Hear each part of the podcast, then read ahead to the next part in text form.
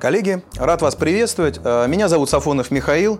Я сертифицированный эксперт, практик в сфере управления проектами. Коллеги, для проектов характерна ролевая структура. Но мы с вами привыкли работать стандартной и иерархической. Генеральный, замы, подчиненный и так далее. Давайте посмотрим, как это все будет работать, если мы с вами реализуем проект. Вот у нас с вами запущен проект. Генеральный выступает в роли эксперта, а руководителем проекта будет молодой сотрудник, который вы взяли буквально ну, вот, недели две назад. И что значит генеральный в роли эксперта? Он должен отчитываться вот этому сотруднику. Как вы думаете, как будут выстроены эти коммуникации? Насколько они будут успешны? Скорее всего, не очень. Скорее всего, не очень. Именно поэтому в ходе тренинга мы играем в деловые игры, но каждый участник бывает в различных ролевых моделях. Он по-разному может почувствовать, когда он будет взаимодействовать как эксперт, когда он будет взаимодействовать как руководитель проекта, когда он будет взаимодействовать как заказчик, функциональный заказчик и инвестор. Вот за счет того, что мы с вами играем в различные роли, мы можем развить нашу компетенцию коммуникативную. И это позволяет сделать именно тренинги по управлению проектами. Давайте рассмотрим еще одну роль, а вот не скажу какую. Как вы думаете, с кого начинается любой проект? И вот каждый раз в ходе тренинга я задаю вопрос, и мне отвечают очень просто. Зачинщика. Ну не зачинщика, давайте называть эту роль гордо словом инициатор. С инициатора. Где обычно инициируются проекты в компании? Ну кто-то скажет вот там вот. Но по хорошему счету большое количество проектов инициируется в курилке. Как это происходит? очень просто. Один человек говорит другому, слушай, мы вот с этой проблемой живем уже 20 лет, ну как с ней можно жить? Давайте ее решим. Тот спрашивает, а как мы ее решим? А говорит, а вот раз, два, три, четыре, пять. Тот говорит, а вот ты ее решишь. Говорит, да не, к чертовой матери. И очень большое количество проектов там в курилке и затухает, там же и дохнут. Вот это неправильно. Да? Хотелось бы, чтобы эти хорошие идеи воплощались. В свое время работал с одной из радиостанций. Прихожу к генеральному директору. Он говорит, слушай, у меня проблемка есть. У меня очень творческий коллектив. Ребята покурят, пожуют, потом выходят в понедельник, такое генерят. Но у нас иерархическая структура, и генеральные идеи где-то там в курилке остаются. Придумай так, чтобы оно работало, чтобы оно воплощалось. Ну, собственно, я, как антрополог, залезаю в эту курилку и смотрю вообще, как у них это все генерится. Значит, сидит программный директор, линейный руководитель. И диджей, творческий человек, от которого ждут генерации. И этот творческий человек не заставил себя долго ждать, вдруг поворачивается и говорит, нам нужно устроить праздник блинов. Кто говорит, зачем? Он говорит, да как зачем?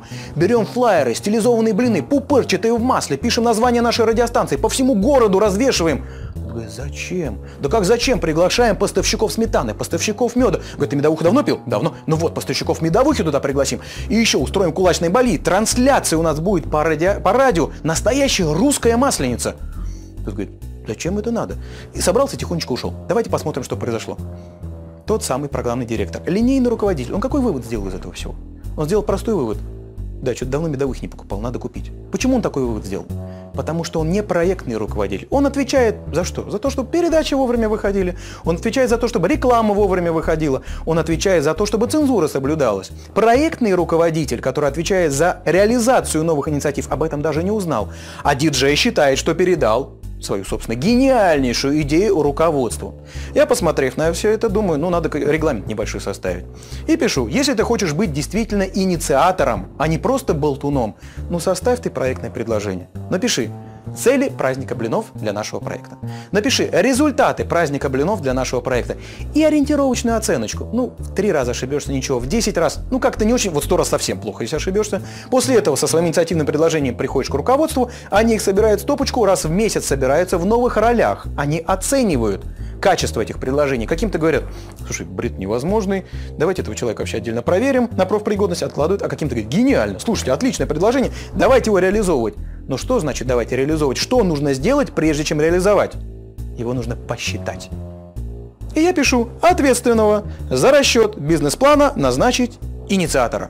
Генеральный читает до этого пункта, все ему нравится, потом смотрит и говорит, ты что придумал? Ты придумал, инициатива наказуема. Ты что вообще придумал? Слабо диджею составить бизнес-план? Слабо. Это творческий человек, человек выстрел. У него дважды два, разное число, буква, цифра, а может и цвет даже получается. У нас есть другой творческий человек, по-своему. В департаменте финансов дадим ему этот документ, он рассчитает денежные потоки от сметаны, денежные потоки от меда, от медовухи, от трансляции и выдаст качественный бизнес-план. Я думаю, вы уже отметили то, что у каждой роли есть свой набор компетенций, есть свой набор обязанностей. И вот мы в ходе деловых игр, каждый из участников бывает в каждой из ролей, проверяет на себе, как это работает, и через себя пропускает участие в этой роли. И давайте сейчас рассмотрим еще одну роль. Это центральная роль в управлении проектами – роль заказчика. Так вот, э, как вы думаете, какие заказчики бывают? Кто-то из вас, конечно, что-то назовет, но из моего вот опыта, личного опыта, я бы поделил заказчиков на две основных категории. Первая категория – это заказчик зрелый. То есть этот заказчик знает, чего хочет, почему хочет, когда хочет, в каком количестве и так далее. Часто такие встречаются. Скорее ответ нет, чем да. И есть вторая категория заказчиков – это заказчики незрелые, которые просто в принципе чего-то хотят. И вот как происходит, когда этот заказчик чего-то хочет? Вот он съездил куда-нибудь в Германию, вернулся обратно, какой-то штучкой прикольной, с его точки зрения. Говорит, ребят, своим инженерам обращается, руководителю проекта и так далее. Ребят, сделать можете? Здесь смотрите, как просто включил-выключил. Ребят на него смотрят, говорят, слушай, ну, ну же не просто включил-выключил, надо посчитать, прикинуть, оценить и так далее. Это же целая комплексная работа. Говорит, ну, слушай, чего вы мне голову морочите? Просто возьмите да сделайте. Говорит, ну надо посчитать. И тогда вот незрелый заказчик произносит следующую фразу. Он говорит, ребят, давайте стартанем, а там что там, там посмотрим. Ну, ребятам деваться некуда, они стартуют. Они стартуют, все происходит за занавесом. Что-то гремит, бульки какие-то, искры, огонь, людей вносят, выносят, кровь потирает, все за занавесом, ничего не видно, заказчик сидит, он понимает, ну вот она, работа идет, все замечательно. Он знает, за что деньги платят. Когда этот незрелый заказчик станет зрелым заказчиком? Ну, наверное, когда ему покажут первый промежуточный результат, такой бета-версию. И как вы думаете, какая первая фраза у такого заказчика, когда он видел первый промежуточный результат? Он смотрит, ребята, охренеть, вы чего сделали? Это что за бандура такая висит? Они говорят, это не бандура, бандура это музыкальный инструмент. А у нас это агрегат, агрегат весом 800, сколько? Говорит, 800 килограммов. Так, давайте в ТЗ смотреть, давайте в ТЗ смотреть. Смотрим ТЗ, написано, агрегат весом 800 килограммов, подписи, все как надо. Говорит, да, ну, ну ладно, большой хоть не сопрут, и то ладно, нормально. Ну ладно, врубайте. Говорит, нельзя врубать. Почему нельзя врубать? Ну его обслуживают. Ну смотри, ТТЗ дальше читает, сам же подписывал. Обслуживает 12, 12, да, 12 операторов. Так, сейчас, подожди, вот все операторы наденут каски, на подлокон... надели каски на подлокотники, вру... врубили, все, пошло. У нас какие-то бульки, искры. Нормально, опытная эксплуатация, все в порядке. Бульки убираем, искры тушим, все замечательно, но он заказчик зрелый. А что значит зрелый заказчик? Значит, он сволочь. Почему сволочь? Да потому что если бы он был бы сволочью в самом начале, и он нам бы проговорил требования, чего конкретно хочет, было бы все нормально. А он сейчас ходит, ко всему цепляется, и вот он ходит, смотрит, что-то пыхтит, ходил, смотрел, потом говорит, ребят, вы знаете, я вот смотрю, работает, действительно, вот, вот, вот нормально, но что-то меня цепляет. И я знаю, что цепляет. Почему цвет такой паршивый желтый? В смысле? Что значит паршивый желтый? Давай ТЗ смотреть. Начинаем смотреть раскраска. Смотрим. Рекомендуются теплые пастельные тона. В скобочках особенно желтый. Но я как подрядчик знаю, почему особенно желтый. У меня 800 тонн этой краски желтый, я его вот и пихнул на стройку. Он как заказчик, ну теплый, теплый, пастельный, пастельный. В рыженькой бы все покрасили, раз бодрее бы все чувствовали на производстве, правильно же? Он говорит, ребят, ну вот, ну вот вы мерзавцы, вот вы желтый подобрали, как у конкурентов оттеночек. Наш какой корпоративный цвет? какой? Синий. В синий можете покрасить? Я говорю, ну, могу, в принципе. Ну и отлично. Вот 20 баночек краски выкидывай. Говорю, эй, нет, подожди, не 20 баночек краски, а 200 баночек краски. Я на всю стройку купил. Это раз. Второе, у меня контракт с малярами по желтой краске заключен на год. Это очень редкие маляры. Мне нужно будет штрафные санкции заключить, выплатить. Это раз. А второе, в Японии только есть маляры по синей краске. С ними другой контракт. А там Фукусима, дезактивация, адаптация. У меня сроки контракта вырастают сразу же моего проекта в два раза и бюджет в три раза. Заказчик зрелый, он ко всему цепляется, он задает вопрос, вообще со слезами говорит, ребята, вы офонарели, у меня промысел. Вы зачем им на валенки приделали шнурки? Как они при минус 50 это все будут завязывать? А я говорю, а что надо было? Он говорит, липучки, хряб открыл, хряб закрыл. Я говорю, ну подожди, ну, я начинаю для себя думать. Я-то понимаю, говорю, давай ТЗ смотри, что думать-то? ТЗ давай смотреть. Начинаем ТЗ смотреть. ТЗ написано. Ищем раздел завяз, за это застежки. Листаем, листаем. Нет раздела застежки. Есть раздел завязки. И там написано шнурки, должны, соответственно, и так далее, по какому ГОСТу, и так далее, все это написано. Я-то знаю, почему шнурки. У меня этих 800 тонн шнурок, я их туда пихнул. Идет сыр-бор. Начинают раздаваться крики от заказчика, а может быть тебе еще деньги от квартиры дать, где ключи лежат, или все наоборот. В общем, Для руководителя проекта наступает момент, когда он понимает следующее. Процесс пошел. Процесс пошел, и оно все идет, замечательно. Так вот, чтобы этого не происходило, мы обязательно с вами играем в ходе деловых игр, и каждая роль заказчика, руководителя проекта, функционального заказчика и так далее позволяет понять вам, а за что он отвечает. За что отвечает заказчик? Заказчик отвечает за качественную постановку целей. Он должен цель вам поставить конкретно, что он хочет получить в итоге и какой продукт он хочет получить на выходе по вашему проекту. И вот деловые игры, в ходе которых мы играем, как раз позволяют и получить тот самый результат. Когда побывав в роли заказчика, вы можете грамотно сформулировать цель проекта. Когда побывав в роли руководителя проекта, вы сможете грамотно собрать требования о том, что хочет заказчик. Коллеги, давайте поговорим еще об одной роли, которая участвует в проекте, но я ее не назову сразу, мы постепенно с вами совместно выйдем на понимание, что это за роль и в чем польза ее, да, в чем она заключается. Очень часто руководителем проекта называют человека, который лет 15 назад съездил куда-нибудь, привез оборудование, смонтировал. И это оборудование работает, приносит уже заблаговременно известный результат, а мы все продолжаем его называть руководителем проекта. Либо, бывает, называют руководителем проекта большого начальника, который периодически ну так, вниз спускается, что там попинает, спрашивает, ребят, у вас там все хорошо идет, там все нормально? Раз в недельку или два раза в недельку. Но как вы думаете, можно ли управлять проектом раз или два раза в неделю? Ну, вряд ли. Невозможно. И вот я вспоминаю ситуацию, когда работал с одной нефтяной компанией. На тот момент, это большая компания, они вели строительство четырех автозаправочных станций. В принципе, стройка заправки несложная, но документации много, согласований много, бумаг очень много. Прихожу в эту компанию, задаю вопрос, кто руководитель проекта? И мне однозначно говорят, Корольков. Я думаю, как хорошо.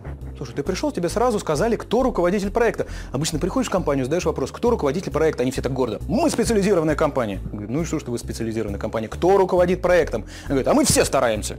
И прям рубашку почти на груди рвут. Мы все стараемся. А тут точно однозначно, вот он, Корольков, он руководитель проекта. Думаю, ладно, хорошо, известно. У них дополнительный проект шел. Вы знаете, что при автозаправках есть еще супермаркеты. И в зависимости от того, большая автозаправочная станция, допустим, она стоит на федеральной трассе, этот супермаркет будет больше самой заправки. Либо если это маленькая зап- заправочная станция где-нибудь на маленькой дорожке, там вот куда хлеб продают, больше ничего. Так вот, у них четыре больших супермаркета. Я задаю вопрос, кто руководитель проекта по этим супермаркетам? И они мне говорят однозначно, Корольков. Я думаю, ну, мужик, из трех проектов компании двумя руководит. Наверное, вот такая голова на четырех MBA закончил. Очень умный мужик. У них еще третий проект шел. Дело в том, что э, есть такое понятие у организаций розничных, как средний чек. На автозаправках средний бак.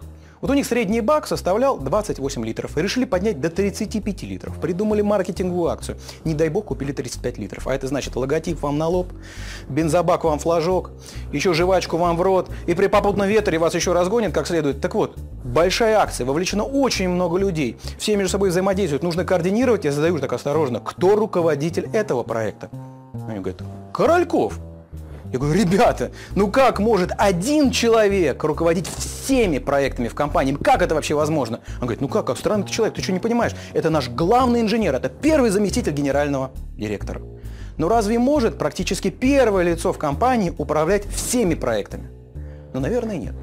Наверное, у этого человека есть простой, понятный подчиненный, который с утреца проезжает по всем, а может быть несколько, проезжает по всем объектам, собирает информацию, сколько жвачек раздали, сколько бензина украли, сколько башенных кранов смонтировали и так далее, и так далее, и так далее, возвращается обратно, формирует определенный отчет и звонит Королькову. Звонит практически первому лицу в компании, рассказывает, у нас сегодня 20 жвачек отда- раздали, после этого у нас 3 башенных крана вернули, 4 бригады гриппом заболел и так далее. Что говорит Корольков вот этому замечательному человеку? Кто-то скажет, может, молодец, кто-то скажет еще. Он нам говорит, ты меня задолбал, чего ты мне звонишь со своими этими жвачками каждый день? Говорит, звони по пятницам. По пятницам ты мне рассказывай, собственно, про вопросы, связанные с жвачкой, а лучше в письменной форме. Вот если бы у тебя украли все башенные краны, ко мне. Если тебя затопило, ко мне. Если у тебя пожар, тогда ко мне. Проверка ко мне. По сути, Корольков кем является? Он является куратором проекта. И вот куратор на проекте решает три основных задачи. Первое Куратор проекта разделяет ответственность вместе с руководителем проекта. То есть, если проект будет провальный, по шапке получит он. Ну, руководитель проекта, конечно, расстреляет, а он получит по шапке. Второе. Куратор проекта делегирует полномочия. То есть, по сути, он говорит, сынок, На этом проекте ты будешь моим первым заместителем. Ты можешь приходить в любое подразделение, стучать кулаком по столу, и тебе должны предоставить ресурсы. Но в то же самое время, я думаю, и вы сами сталкивались с такой ситуацией, и я сталкивался, когда в том же самом Олимпийском комитете работал, пообщались с функциональными руководителями, договорились, где кто какой ресурс предоставит. На следующий день я прихожу и говорю, ребят, мне нужно от вас четырех юристов на три дня. Да какие три дня? На три месяца. Ладно бы, если бы на три дня. Что мне отвечают? Мне говорят, слушай, иди ты в то место, откуда ты пришел, напиши своему линейному руководителю письмо, он это выставит нам на совещание, и потом, через полгода, мы, может быть, кого-нибудь тебе предоставим. Это нормально с точки зрения операционной модели, как мы работаем обычно, но с точки зрения проекта ненормально. У меня проект заканчивается через три месяца, поэтому мне нужно это все делать быстрее. Так глупый сказал, умный по-другому сделал. Он говорит, сколько тебе надо? Я говорю, четырех. Он говорит, на сколько? На три месяца. Смотрит у себя, у него есть два скандалиста. Гениально. От двух скандалистов на 4 месяца на проект. Потом смотрит, практикантов каких-то прислали. То ли подожгут, то ли взорвут что-то. Говорит, ребят, чем занимаюсь? Говорит, не знаю, чем заняться. Опыт есть? Нет опыта. Ребятки, родненькие, давайте-ка на проектик. Опыт там получите, ко мне потом опытные вернетесь. И вот мне передают такой кишлак под названием «Команда управления проектом», с которым я должен достичь амбициозных целей. Так вот, если не решаются ваши проблемы, Куратор проекта решает третью задачу. Он разруливает проблемы. У каждого куратора проекта есть жилетка. Руководитель проекта прибегает к куратору, тычется мордочкой в эту жилетку, плачет, и куратор проекта должен решить проблемы. Это еще одна роль, которую мы сейчас с вами рассмотрели, одна из центральных ролей. В одном из следующих роликов мы посмотрим, какая, насколько важна эта роль и какие проблемы она еще дополнительно решает. Когда мы с вами говорили про ролевую структуру, на верхнем уровне у нас с вами находился заказчик, инвестор, функциональный заказчик и куратор проекта. Давайте посмотрим, как эти элементы между собой участники между собой взаимодействуют и вообще зачем здесь нужен куратор. Гораздо лучше рассмотреть на примере. Давайте рассмотрим пример. Маруся Моторс, Николай Фоменко говорит о том, что я хочу, чтобы Россия участвовала в гонках Формула-1 и выигрывала. Он кем выступает? Он выступает заказчиком.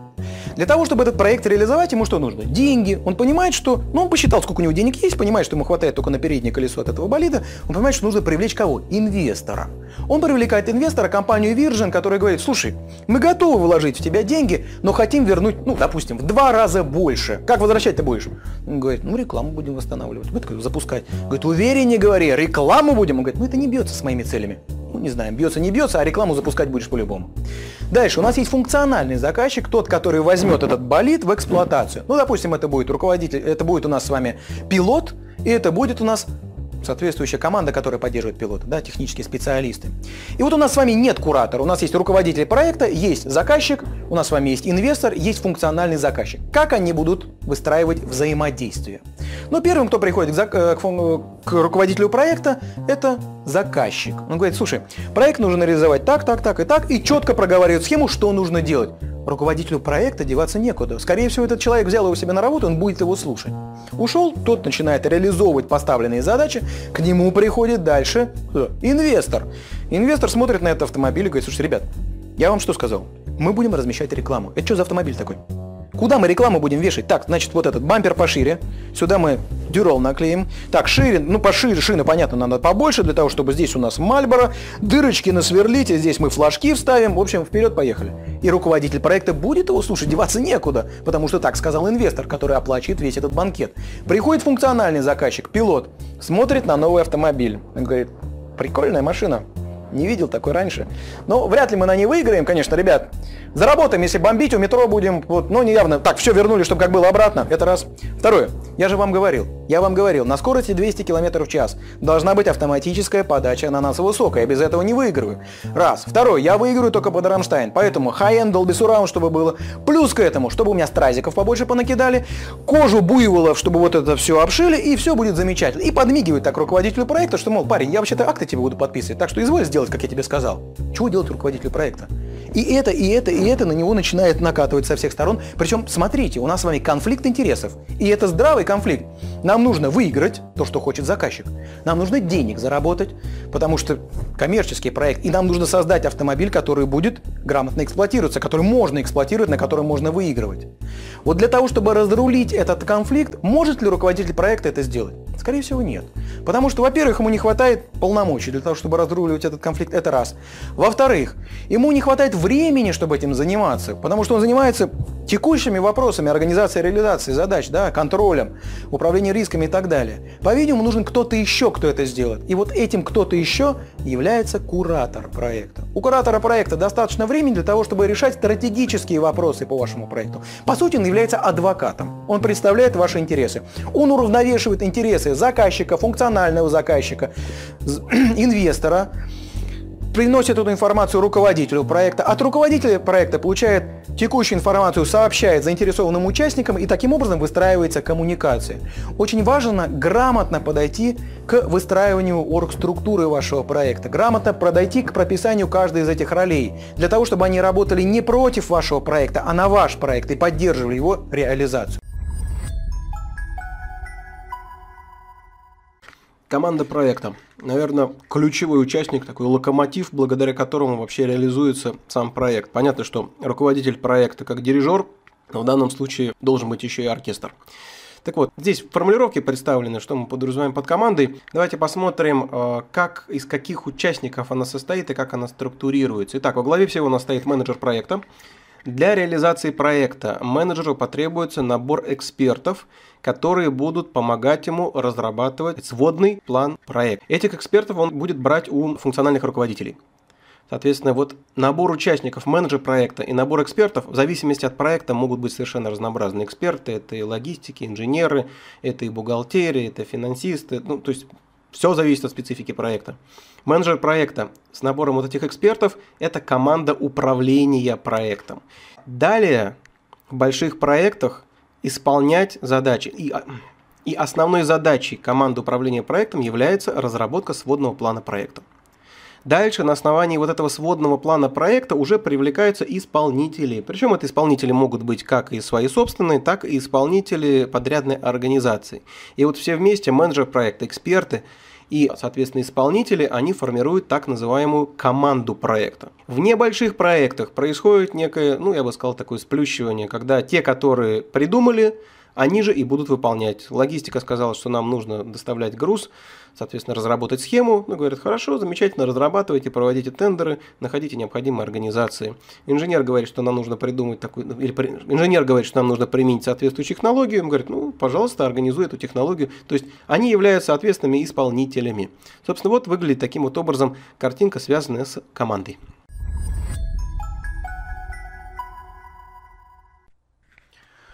С проектными ролями вроде бы как все понятно, но по жизни оказывается совсем не так. То есть э, сейчас вы для себя, допустим, прослушали, кто такой заказчик, инициатор, и ну, вроде бы как бы, ну, очевидна истина, что оно должно так работать.